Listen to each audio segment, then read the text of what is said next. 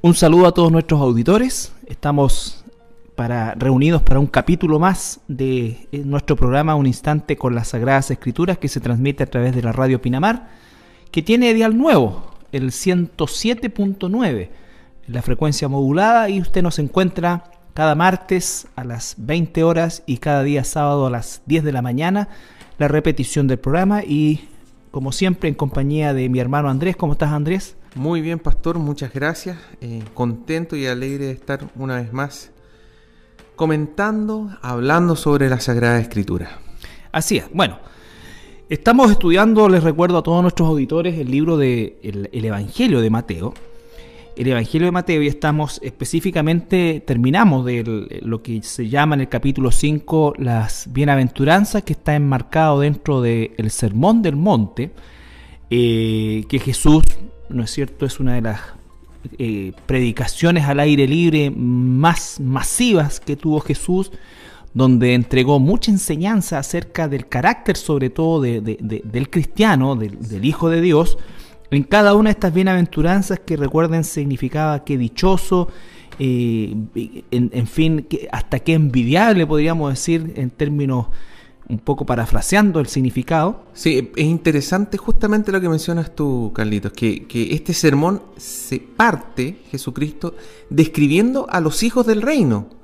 Porque todas esas descripciones, ¿cierto? Terminaba diciendo por qué, por qué son bienaventurados, porque ellos serán saciados, porque alcanzarán misericordia, porque ellos serán llamados hijos de Dios, porque de ellos es el reino de los cielos. Entonces, el sermón parte haciendo un perfil de quiénes van a ser los que van a entrar al reino de los cielos. Así es. Eh, eh, y es muy certera la palabra, la definición, perfil, porque exactamente cuando hablamos de un perfil, nosotros inmediatamente estamos hablando de, un, eh, de, características que identifican, ¿no es cierto?, un grupo de personas.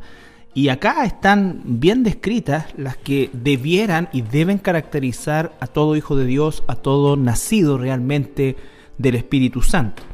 Entonces, eh, este perfil, como bien decía Andrés, significa también que va a tener un impacto en el medio, sí o sí. Cuando estamos hablando de que estas características, estos frutos se dan en la vida de un cristiano, inevitablemente produce un efecto en su entorno, primeramente familiar, eh, laboral, ¿no es cierto?, vecinal, y bueno, y hasta donde el Señor nos pueda llevar, ya sea a instancias de carácter eh, mayores desde el punto de vista de la exposición pública o eh, a nivel de lo que nosotros podamos considerar nuestra vida privada.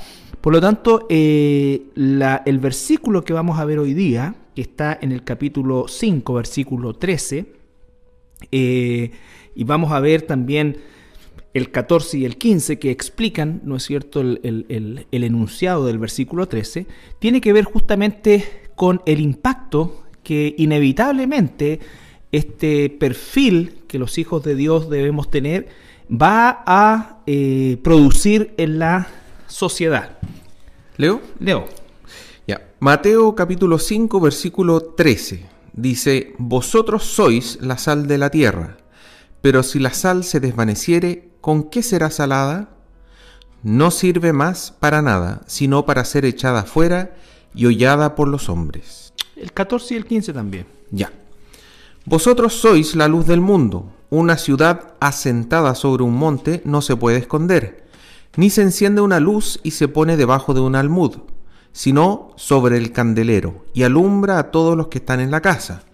Así alumbre vuestra luz delante de los hombres, para que vean vuestras buenas obras y glorifiquen a vuestro Padre que está en los cielos. Bueno, ahí tenemos en, una característica del, uso del vocabulario que hacía Jesús, eh, muy cercano, muy, muy didáctico, diríamos nosotros, inmediatamente está hablando de un elemento que quizás hoy día para nosotros eh, solamente tiene un efecto sazonador de la comida, ¿no es cierto? Y para algunos está prohibido. Todos aquellos que tienen hipertensión, ¿no es cierto? No, Así es. tienen que saber que aquí está hablando del concepto de la sal y no de la sal en particular. Pero, ¿cuál era el uso, Andrés, que se le daba a la sal en los tiempos de Jesús? Para esta comparación. Sí, uno normalmente lo tiene asociado al, tema del sabor que uno le puede dar a la comida, pero en ese tiempo eh, tenía una, utilización bastante práctica que era mantener eh, el alimento por más tiempo, es decir, hacía que el proceso de, putrefacción, por así decir, del alimento eh, fuera más lento.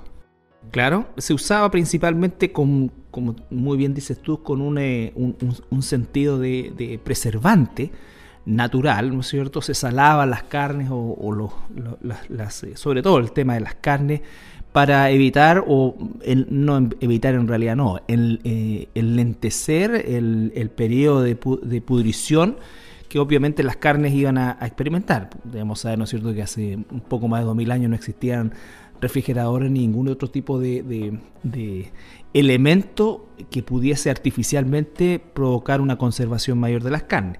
Entonces, de alguna manera, está dándole la importancia eh, capital que tiene la sal en enlentecer, en, en, producir, digamos, un, o contrarrestar, podríamos decir de alguna manera, todo el efecto de la pudrición.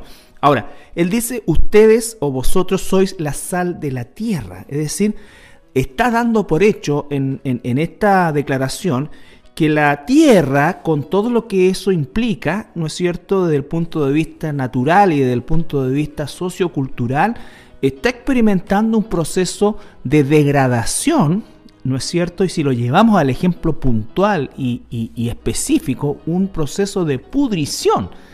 Por lo tanto, eh, nos dice a nosotros que somos esa sal que de alguna manera con nuestro, nuestra forma de vivir que describe eh, en, los pasajes anteriores del Sermón del Monte, nuestra forma de, operar, de actuar dentro de esta sociedad corrompida, eh, tenemos necesariamente que producir un efecto de retraso, un efecto de contrarrestar esta conducta, sobre todo esta conducta, ¿no es cierto?, a nivel de lo que significa la moralidad y, las decisiones que hoy día se están tomando, por ejemplo, en nuestro país. Así es, eh, cuando hicimos el estudio del libro de Génesis, eh, nos damos cuenta, desde una perspectiva netamente científica que estábamos discutiendo en ese entonces, de cómo a partir del pecado original, del pecado de Adán y Eva en adelante, y en particular después de, de Noé, después del diluvio universal, claramente la Tierra, como una entidad, digamos, y el ser humano, la vida en general, empezó un proceso de degradación. ¿ah? Empezamos a ver, por ejemplo, que antes de Noé, cierto, la raza humana consumía solamente vegetales, era totalmente herbívora. Y sin embargo, de Noé en adelante, la instrucción de Dios es, de ahora en adelante, todos estos animales van a ser para ti alimento. Eso implica una, caída, una degradación, que ya, el ser humano no era tan perfecto, el, el, entorno no era tan perfecto. Antes no, no, era necesario nutrirnos con carne, ahora en adelante sí lo es. Y también podemos apreciarlo en las edades de, los primeros padres, ¿cierto?, que aparecen en la Biblia. Eh, y si leemos esos, esos, versículos y los vamos anotando, yo me acuerdo en una ocasión lo metí en una planilla Excel y lo grafiqué, uno puede ver cómo la raza humana va cayendo generación tras generación, como va viviendo cada vez menos, hasta llegar a los 120 años, que es justamente lo que... El límite, digamos. El límite que Dios le mencionó a Noé eh, en, en, los tiempos del diluvio. Entonces, de ese momento ahora estamos en un periodo de putrefacción biológica, digamos, producto de el pecado y producto también del diluvio, que fue producto del pecado también. Es tan eh, así lo que tú dices que efectivamente eh, hoy día los países ultra desarrollados eh, presentan una expectativa de vida sobre los 80 años, pero estamos hablando de prácticamente la mitad de lo que vivían los, los seres humanos en, en, tiempos patriarcales, sin contar los prediluvianos que vivían sobre 500 años como si nada. Recordemos que Matusalén vivió 969 años. Exactamente. Y hay varios otros que se nombran ahí que vivieron más de 800, 900, en fin. en, general, en eh, general, si uno analiza las edades antes del diluvio, eran tendientes a los mil años. Claro, nunca alcanzaba los mil años, pero tendían a. Pero después del diluvio universal se forma un gráfico que es impresionante. Es como si alguien, en esa época no existía los gráficos. Sin embargo, si uno lo grafica, uno puede ver una curva como va decayendo la expectativa de vida. Abruptos diluvianos. Exactamente, pero es una curva. O sea, esa parte es impresionante. Y es una curva generacional. Es generación tras generación va cayendo un porcentaje la edad hasta llegar a los, ciento, a los 120 años. Entonces, la realidad de la degradación que, nos describe el pasaje acá, o, que está implícito en el pasaje, ¿no es cierto?, al decir que nosotros somos esa sal de la tierra y si entendemos la analogía que está haciendo el ejemplo de Jesús, damos por hecho, ¿no es cierto?, que la, tierra está en un proceso de, degeneración, de degradación, de pudrición, ¿no es cierto?, eh, con todas sus letras. Y vemos también que las eh, conductas del ser humano eh, van variando abiertamente hacia un libertinaje, ¿no es cierto? Y hacia un desprecio por la vida y hacia un desprecio al orden que Dios de alguna manera eh, eh, entregó y, que, la sociedad, perdón, de alguna manera absorbió. Y no estamos hablando de, de, 500 años atrás, estamos hablando de un par de décadas atrás, en las cuales cosas que hoy día son absolutamente normales y que están prácticamente obteniendo derechos, ¿no es cierto?, eh, eran totalmente opuestas hace un par de décadas atrás. Entonces hoy día estamos viviendo un tiempo en la cual la degradación del planeta es una realidad pese a todo, todos los eh, avances eh, tecnológicos. Los seres humanos hoy día igual enfermamos más frecuentemente, morimos más tempranamente, si también pudiera, existen esas estadísticas, ¿no es cierto? Hoy día eh, eh, la causa de muerte, por ejemplo, en nuestro país, que es el infarto agudo al miocardio, la primera causa de muerte, eh, estamos hablando de que el promedio es 43, 44 años de edad que las personas están sufriendo infarto producto de la calidad de vida que se está llevando. Entonces, los accidentes cerebrovasculares, en fin, que tiene que ver con todo el proceso de la contaminación, no solamente del ambiente, sino que el ambiente interno de cada ser humano está siendo eh, contaminado permanentemente y en vías de una destrucción, de una destrucción. Chile hoy día es el segundo país a nivel latinoamericano con la mayor tasa de obesidad infantil y de obesidad adulta. Estamos hablando que el 60% de los niños antes de los 15 años tienen eh, sobrepeso y obesidad. Y en algunos y en, y en gran cantidad de esos mismos casos estamos hablando de una obesidad mórbida. Entonces, la realidad está ante nuestros ojos y el que aún los más optimistas no pueden dejar de reconocerla. Y sumado a eso todo lo que es el elemento moral que con la, el advenimiento de este nuevo gobierno, y por favor no me vayan a casillar ni en derecha ni izquierda, simplemente estoy hablando de los valores, porque no voy a hablar de, de formación espiritual ni nada de ningún gobierno, porque no la tienen, pero a lo menos los valores ¿no es cierto?, eh, de, este, de este modelo actual, eh, van tendientes justamente a una mayor degradación en el ámbito moral. moral. Sí, y ahí ya salimos del ámbito político y entramos al ámbito de Dios, el ámbito moral. Y también podemos leer nosotros acá en este versículo 13 cuál es nuestra responsabilidad. Ahí vamos. Eh, es importante considerar que hoy en día no entendemos muy bien este concepto de que la sal se desvanece. Eh, nosotros trabajamos y usamos eh, sal que es básicamente sal pura, 100%. Pero en esa época la sal no era tan pura, sino que tenía un porcentaje de pureza y muchas veces tenía un gran porcentaje de impureza, de otros minerales o de tierra. Por lo tanto, cuando esta sal en, el antiguo, en los tiempos de Jesús, esta sal eh, se le caía agua o se humedecía de, sobremanera, tendía a escurrir el agua junto con el mineral de la sal. De la sal. Y iban quedando solamente las impurezas, iba quedando solamente la tierra, el polvo, y por lo tanto, una vez que esa sal ya se había escapado junto con la humedad, como dice acá, no sirve para nada. Lo único que sirve es para ser echada, como dice ahí, y pisoteada por los hombres. Así es. Por lo tanto, ahí hay un, llamado de atención de Jesús hacia nosotros sobre nuestra responsabilidad. Así es. La primera, el primer bloque que estamos terminando ahora principalmente era graficar la, el, escenario en que nos encontramos y después de la pausa musical vamos a estar viendo, tal como ya lo ha enunciado Andrés, cuál es ahora nuestra participación como hijos de Dios.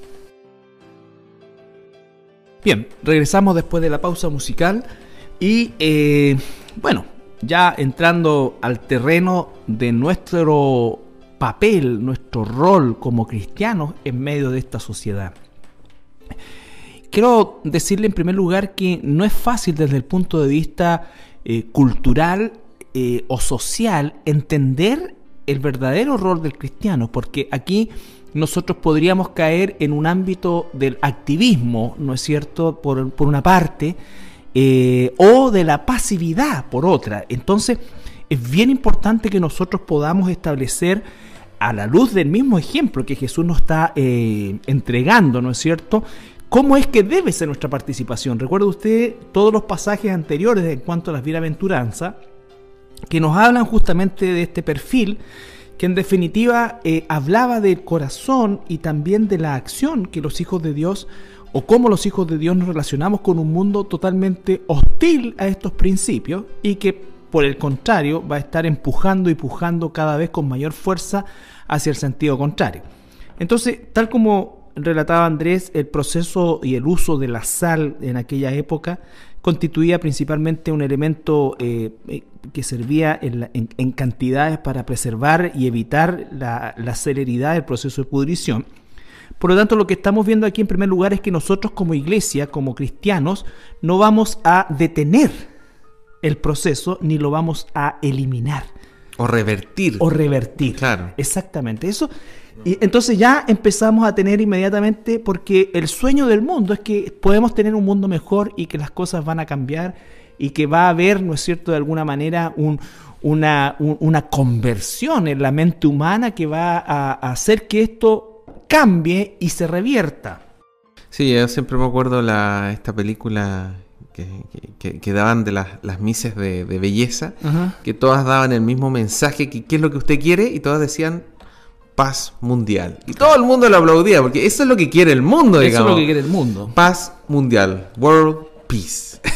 world peace. Exacto. Entonces, eh, usted podrá encontrar que a lo mejor nuestra posición es pasiva, pesimista, pero yo quiero hablarle a la luz de la escritura.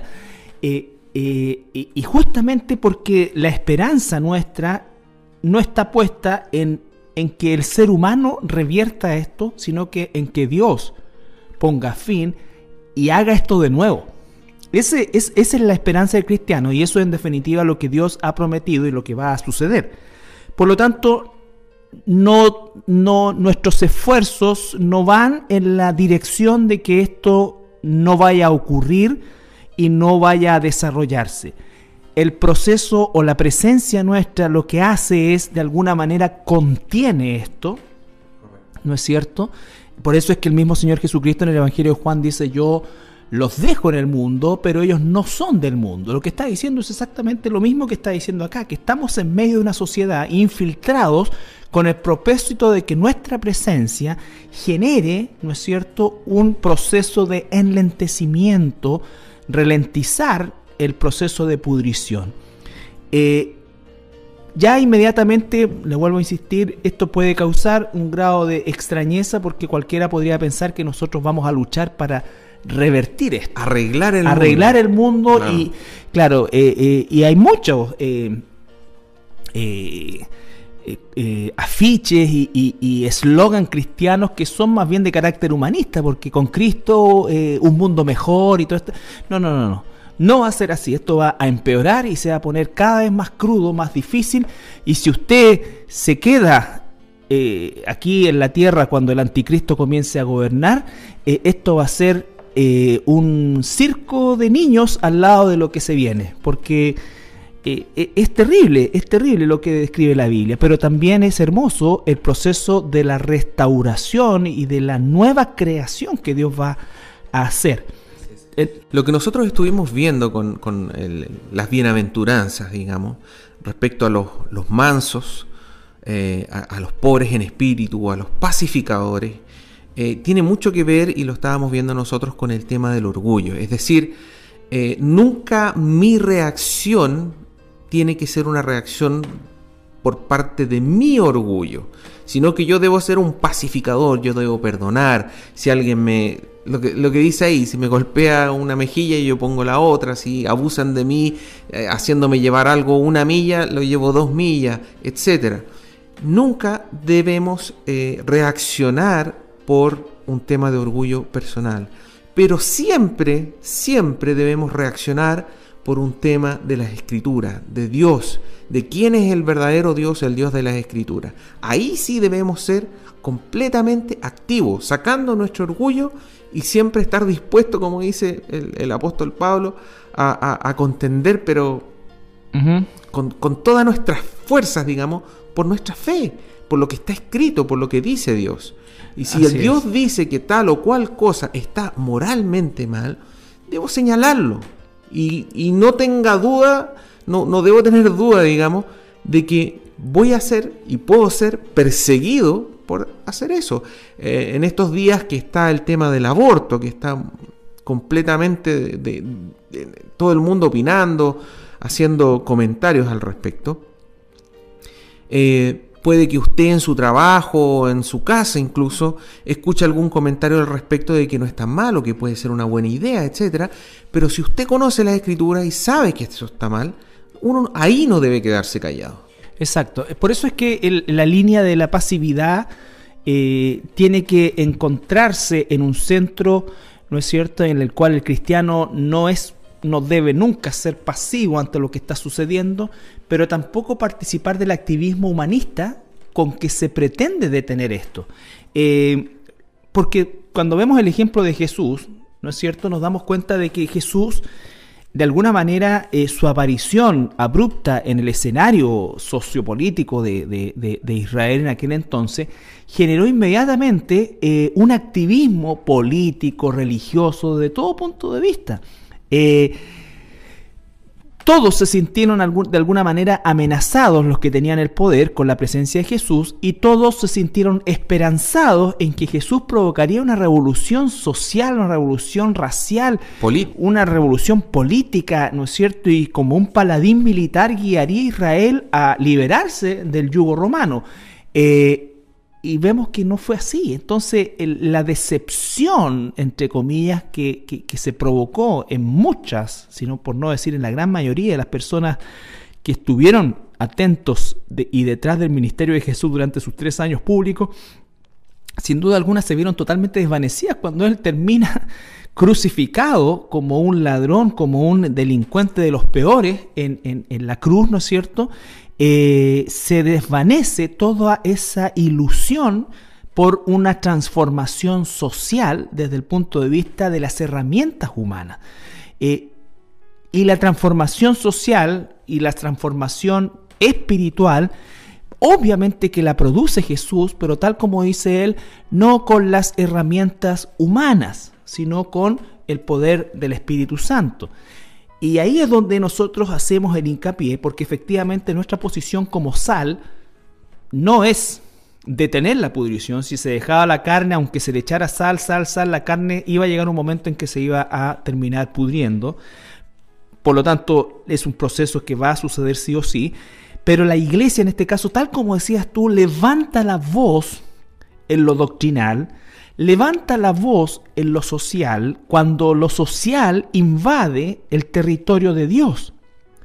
Y cuando se está jugando con la vida, la iglesia debe estorbar que el gobierno apruebe, ¿no es cierto?, que yo estoy seguro va a terminar haciéndolo, pero en la medida que la iglesia cristiana, el, que los hermanos y hermanas de este país nos levantemos en lo espiritual y en lo doctrinal y desde nuestra posición, ¿no es cierto?, establecer un proceso en el cual esto demore el mayor tiempo que Dios disponga.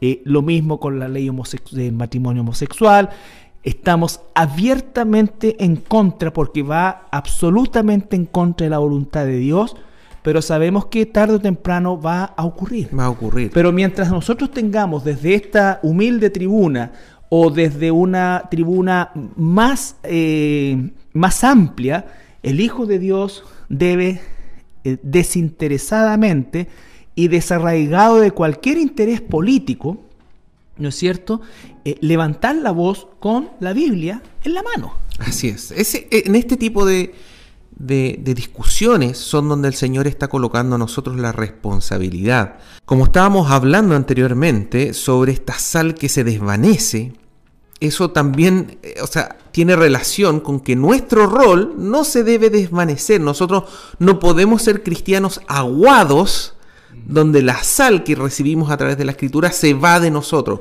Perdona que te interrumpa ahí, Andrés, pero eh, es que justamente eso, y no quiero que se me vaya la idea, es lo que hoy día tenemos que luchar, porque cuando tú tienes una mesa de, de, líderes evangélicos dispuestos a sentarse a discutir, escucha bien, a discutir el tema de la homosexualidad desde el punto de vista de, de, convivencia o de lo que sea, ya estamos aguándolo. Debe ser absolutamente, ni siquiera sentarse a conversar.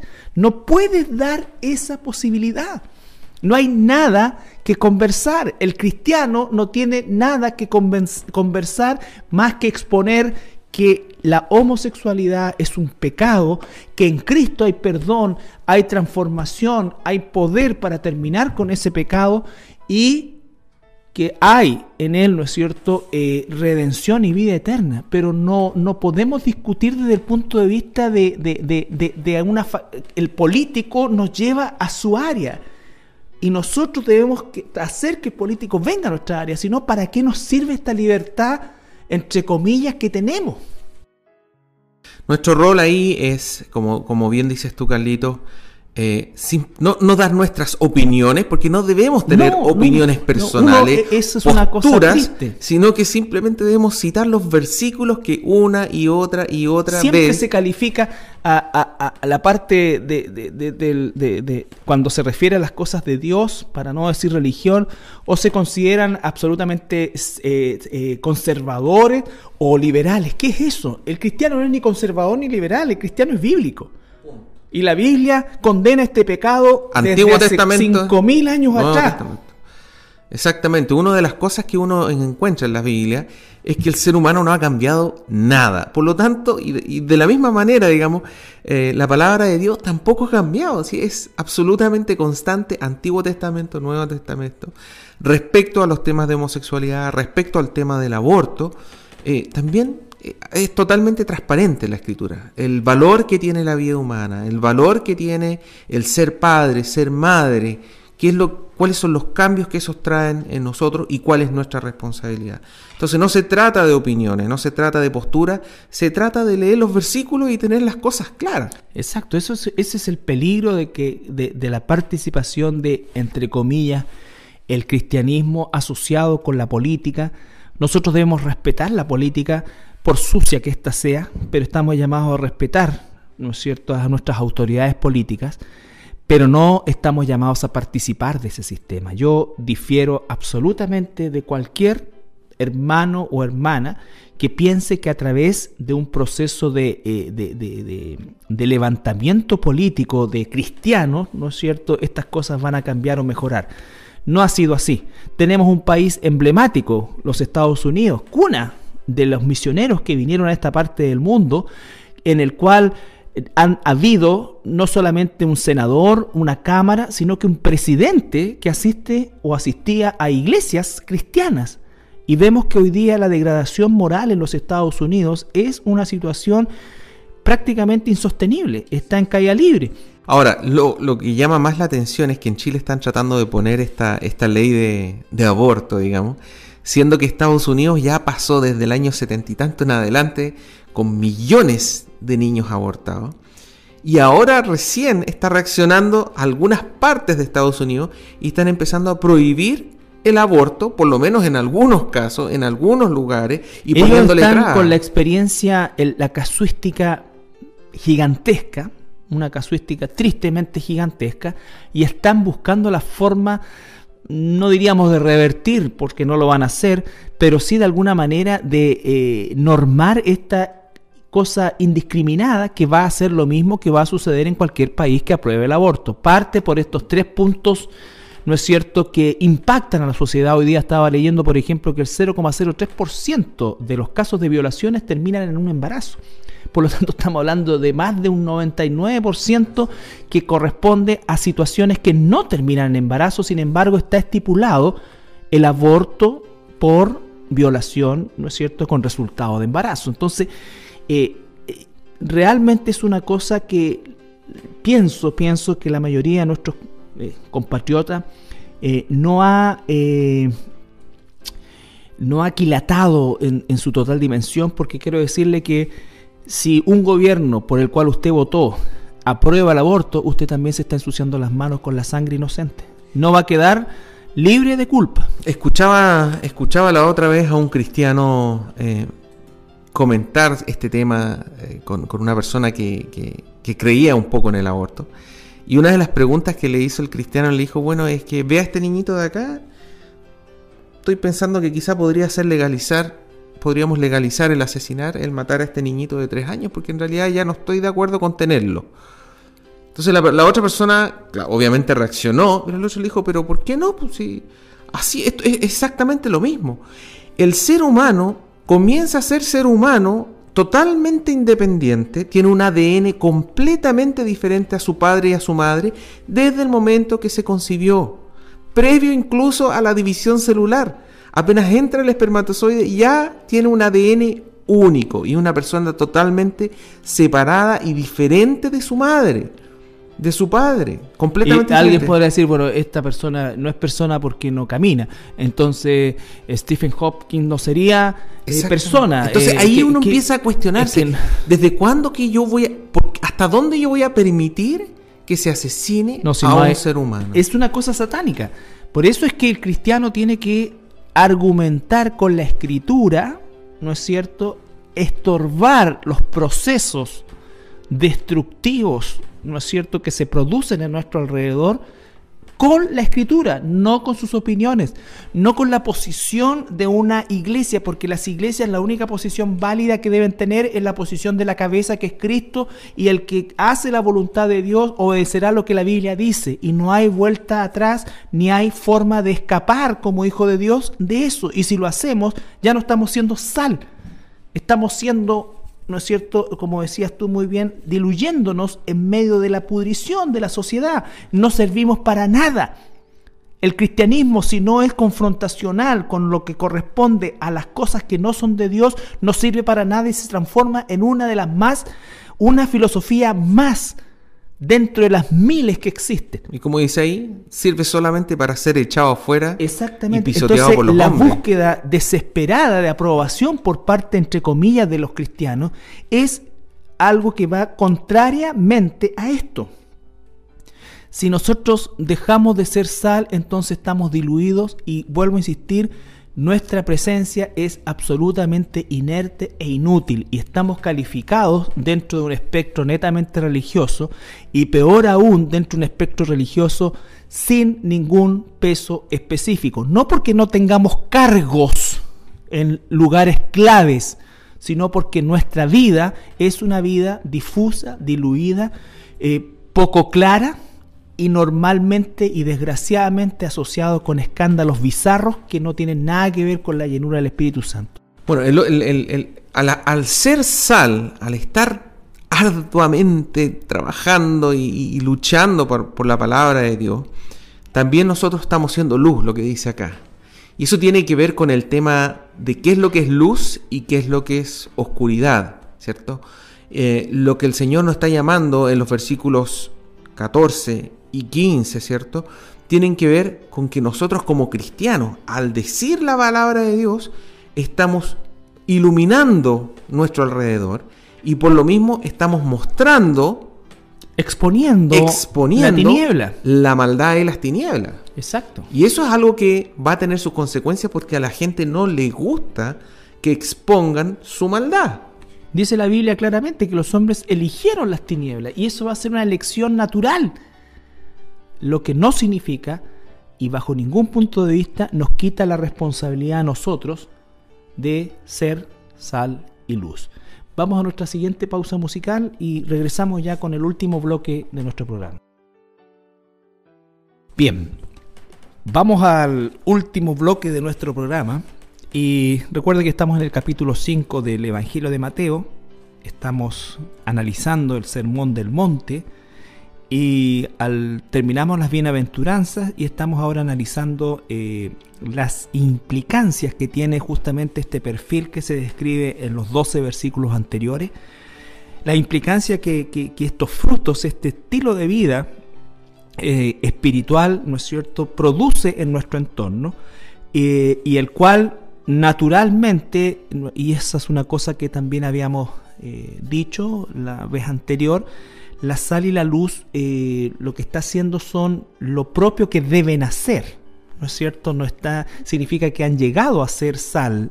los, los cristianos en su nueva naturaleza obran y actúan como sal y como luz. Así es, y estamos viendo el tema de la luz, eh, que el versículo 14 y 15 dice que somos la luz del mundo. Luego dice, una ciudad asentada sobre un monte no se puede esconder, ni se enciende una luz y se pone debajo de un almud, sino sobre un candelero y alumbra a todos los que están en la casa. ¿Qué es un almud, pastor? Eh, un almud era una, una, especie de caja, ¿no es cierto? Que de alguna manera era, por decirlo de alguna forma, una especie como de mesita de luz, de velador. ¿ya? Eh, también era una medida, una medida que se, que se utilizaba. Pero era como esconderla. Como esconder, lógico, era, era colocarla abajo de una mesa, por así decir. Es decir, si usted prende una luz, se supone que es porque quiere iluminar un lugar, eh, es, es eh, contraproducente prender una luz o encender una vela, que en el caso, para el caso del ejemplo de lo que estamos viendo, y esconderla debajo de algún mueble donde esa luz no brillara. Así es. Entonces lo que nos está llamando el Señor Jesucristo, ¿cierto? Es a no esconder la luz que va a emanar de nosotros siendo cristianos, siendo cristianos bíblicos como corresponde. Y ese es uno de los problemas que nosotros vemos hoy en día. Tenemos hermanos y hermanas, si es que lo son, que son sal desvanecida, es una sal aguada, una sal que ya no, no causa ningún efecto en su entorno, no, no, no hablan, no defienden las escrituras, por un lado, y por otro lado dice, no son la luz del mundo. Es decir, cuando una persona, por ejemplo, estamos en un lugar de trabajo, alguien viene y dice, eh, oye, ¿qué vamos a hacer con esto? No, mira, hagamos un chanchullo, hagamos, pasemos la, boleta de, tal o cual cosa por esto otro, le hacemos una reglina aquí y allá. La maquillaco. La maquilla, exactamente. ¿Y cómo uno puede ser luz en ese momento? Uno puede decir, oye, no sé, que eso no corresponde. Eso está súper mal. Y no se trata de que te pillen o no te pillen, porque ese, ese es otro tema. El hacerlo está mal. ¿Qué es lo que le pasa a esa persona? A la que estaba con toda la disposición. Inmediatamente va a tener una oposición. Es, es, es, es, que, ¿sabes qué pasa, Andrés? Que vuelvo a insistir, y hay una obsesión por el mundo cristiano de ser aceptado por el mundo. O sea, los círculos cristianos sienten un triunfo y mira la palabra que estoy ocupando, sienten un triunfo cuando logran ser incluidos en algo. Entonces, es una no es que yo quiero que me echen, no es que yo quiero que me rechacen, ninguna persona con sus cinco sentidos eh, eh, de manera normal va a querer eso, nadie lo quiere, ¿me entiendes? No, no lo queremos, pero va a ocurrir porque es un efecto absolutamente contradictorio. Absolutamente contradictorio. lo, que, a lo que iba yo es que esa persona en un principio se va a sentir avergonzada. ¿Por qué? Porque yo al decir lo que dice la escritura, yo estoy iluminando el ambiente y estoy demostrando que esa persona tiene oscuridad en sus pensamientos. Le va a dar vergüenza. No va a querer ser expuesto a la, luz de Dios. La Biblia nunca dice que vamos a ser aplaudidos. Y esa es la otra cosa que como tenemos un lenguaje, y por favor nosotros somos súper críticos, o yo en lo personal también súper crítico con esto, porque no puedo responsabilizar a quienes no son cristianos, porque ellos están eh, muertos espiritualmente, están ciegos a esta luz y están absolutamente imposibilitados de hacer y tomar decisiones espirituales. Por eso es que somos tan críticos, o soy tan crítico, con los que nos llamamos cristianos y los que somos cristianos, porque los únicos que tenemos la posibilidad de, distinguir la realidad que se está viviendo somos nosotros. Nosotros no somos quienes salvamos a las personas, pero hemos sido dejados por el Señor aquí para proclamar su verdad, para hacer sal, para hacer luz, Ni siquiera estamos puestos aquí para atraer gente. Eh, eh, entonces, los conceptos del mundo están del, del, cristianismo hoy día están completamente equivocados. Los grupos cristianos, por ejemplo, mientras más se parezcan a los grupos del mundo, eh, mejor. y, lo sentimos como un triunfo. Oye, si es igual que Kiss, pero son cristianos. son igual que Iron Maiden, pero son cristianos. Tienen una chasca hasta, hasta, hasta, hasta, la, hasta la cintura, ¿no es cierto? Pero son cristianos cantan como, pero son cristianos, se visten como cristianos, actor cristiano, eh, todo cristiano. Entonces, ya está bueno, porque al final hacen exactamente lo mismo que hacen los demás. Y como bien decías tú, Carlito, no se trata tampoco de que uno quiera que lo echen, quiera que lo persiguen. No.